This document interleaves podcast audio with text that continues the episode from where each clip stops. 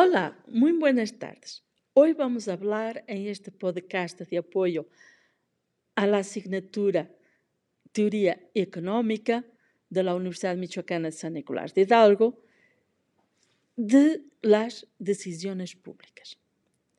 Atención, el instrumento más poderoso del Estado para influir sobre la actividad económica es sin duda alguna el ejercicio de su poder coactivo y reglamentario. Pero las decisiones públicas adoptadas por el Estado, en la realidad, son producidas por determinados individuos. Tenemos entonces que colocar la cuestión, ¿quién garantiza que estos individuos que están en el poder utilicen criterios racionales? Es evidente que el Estado puede establecer controles de precios, limitar el crecimiento de los salarios, regular los monopolios, defender al consumidor controlando la publicidad y la calidad de los productos. Y que también el Estado puede establecer límites a las emisiones contaminantes, por ejemplo, planificar la distribución espacial de industrias y, sobre todo, puede reservarse para sí la producción de ciertos bienes y servicios. Por ejemplo, es el Estado que se encarga directamente de la producción de bienes de interés estratégico, sea económico o militar, o de los bienes públicos, aquellos que, al no poder excluir de su uso al que no paga, no serían ofrecidos en cantidad suficiente por la iniciativa privada. Este es el caso de la defensa nacional, de la educación y de la sanidad, entre otros. El problema reside en que, aunque la iniciativa privada no lo haga bien, puede ser que el Estado lo haga aún peor. En todos los países se acusa a los gobiernos de falta de eficacia en la administración de las empresas públicas. De hecho, muchas empresas públicas sufren pérdidas un año tras otro.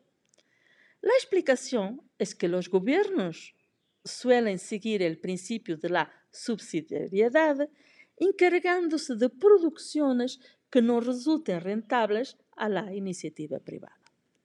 Los gobiernos se hacen entonces cargo frecuentemente, para evitar la pérdida de puestos de trabajo, de gestionar empresas y sectores que la iniciativa privada haya administrado de forma descuidada hasta dejarlas obsoletas y a punto de cerrar.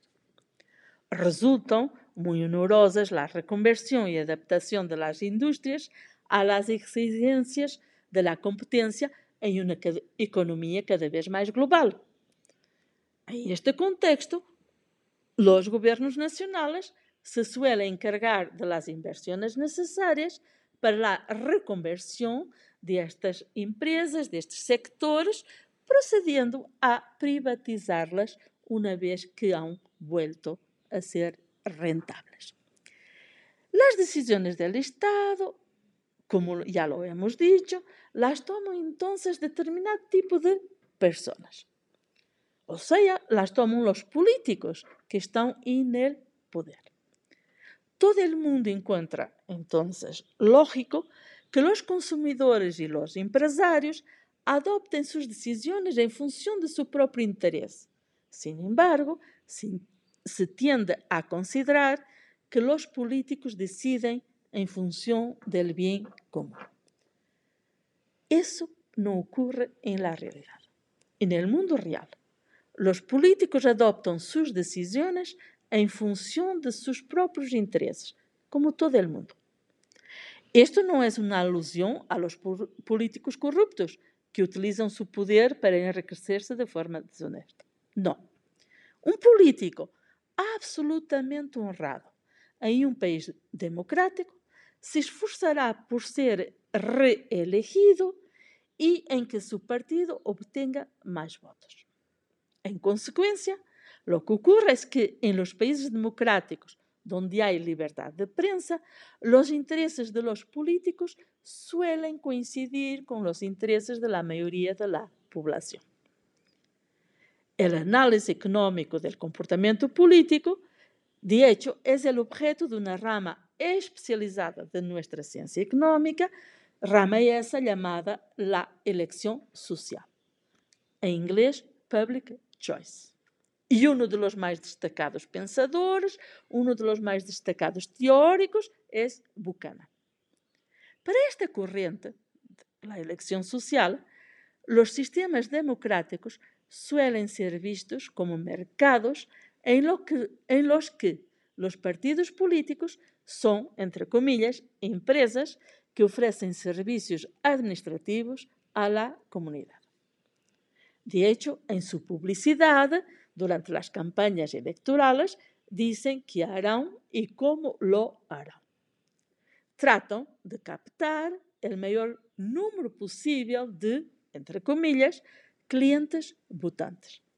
Quando estão em posições de poder, seja a nível local, estatal ou federal, tratam de satisfazer os desejos do maior número possível de cidadãos, com o fim de maximizar el número de votos en las elecciones seguintes.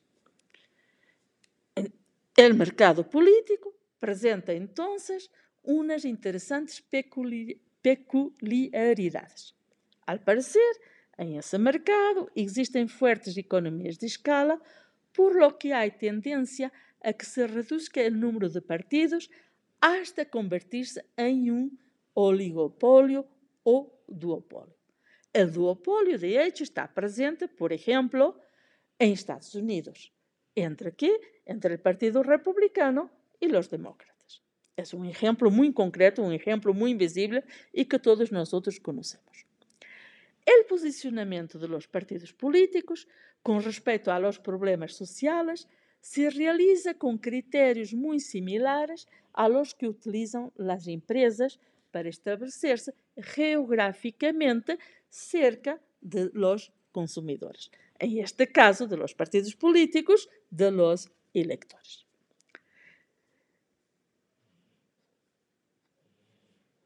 En el caso de sistemas pluripartidistas, esta tendência a ocupar o espaço de centro queda suavizada por la amenaza de los partidos extremistas que recorrem el voto abandonado por um excessivo desplazamento hacia el centro. Por el contrario, los sistemas de elección no proporcionales y que penalizan las minorías refuerzan la tendencia hacia la moderación de los partidos mayoritarios. Por otro lado, la burocracia. Los funcionarios no sometidos à eleição adoptam também decisões e suas motivações podem ser diferentes de la de los políticos. Mientras que el político trata de maximizar el número de votos obtenidos, el burócrata trata de maximizar su poder.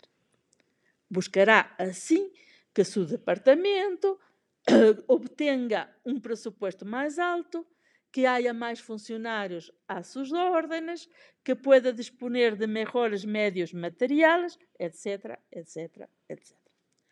Outro problema posto em evidência por los teóricos de la elección social, politics choice, é a intransitividade de las sociais. A que nos referimos com esto?